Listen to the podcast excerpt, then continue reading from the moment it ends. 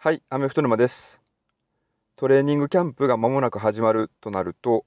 推しチームがあるあなたにとって気になるのは、新戦力がどれだけ活躍してくれるのかっていうとこだと思うんですよね。フリーエージェントとかトレードで獲得した実績のあるあの選手は期待通りのインパクトをチームに与えてくれるのかとか、ドラフトで獲得したあのルーキーは本当に期待していいのかみたいなことが気になるんじゃないかと思います。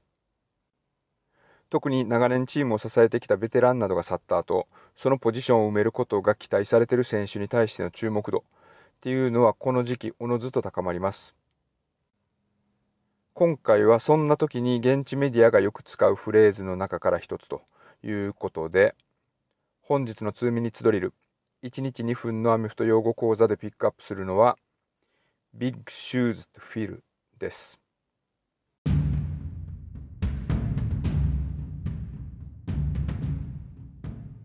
この Big Shoes to Fill っていうのは、ぶっちゃけアメフトでだけ使うフレーズじゃないので、今回はアメフト用語講座というよりは英語講座になってしまうんですけれども、直訳すると、大きな靴を埋める。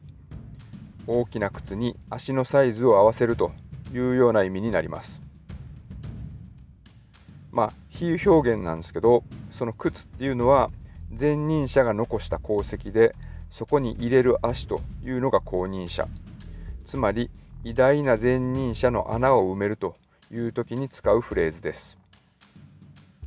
前任者が偉大であれば偉大なほど、靴のサイズは大きくなって埋めるのが大変ということになります。今始まろうとしている NFL のトレーニングキャンプとかでいうと、例えば昨シーズンをもって引退したスティーラーズの QB、ベン・ロスリスバーガーの後を担う QB、特に今年のドラフトで唯一1巡目に指名されたケニー・ピケット君とか、あとはまあ引退したラムズのアンドリュー・ウィットワースが務めていたレフトタックルのポジションに入る選手のように、引退で抜けた大きな穴を埋める場合とか、あとはフリーエージェントとかトレードで抜けた後を埋める場合、今シーズンはね、特にタイリーク・ヒルとかダモンテ・アダムスとったチームのエースレシーバーが移籍して、で、そのチームはドラフトでレシーバーを獲得しているというような動き活発だったので、そういうニュースをチェックしていると、よく耳にすることになります。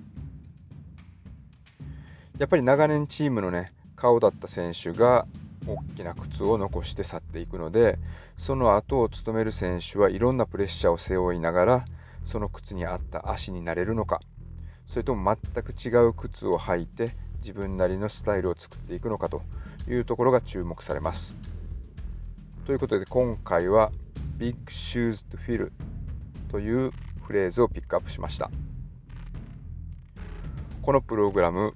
なんと開始して2週間で合計40件以上の星のレビューというのをいただいてます。毎日ちょっとずつね、レビューも増えていってるというような形になってます。本当ありがとうございます。まだまだピックアップしたい用語というのはたくさんあるので、もし気に入っていただけましたら、Spotify や Apple Podcast などお聞きのプラットフォームでの高評価、また番組登録をよろしくお願いします。以上、アメフト沼の2ミニッツドリル、1日2分のアメフト用語講座でした。次回もお楽しみに。では。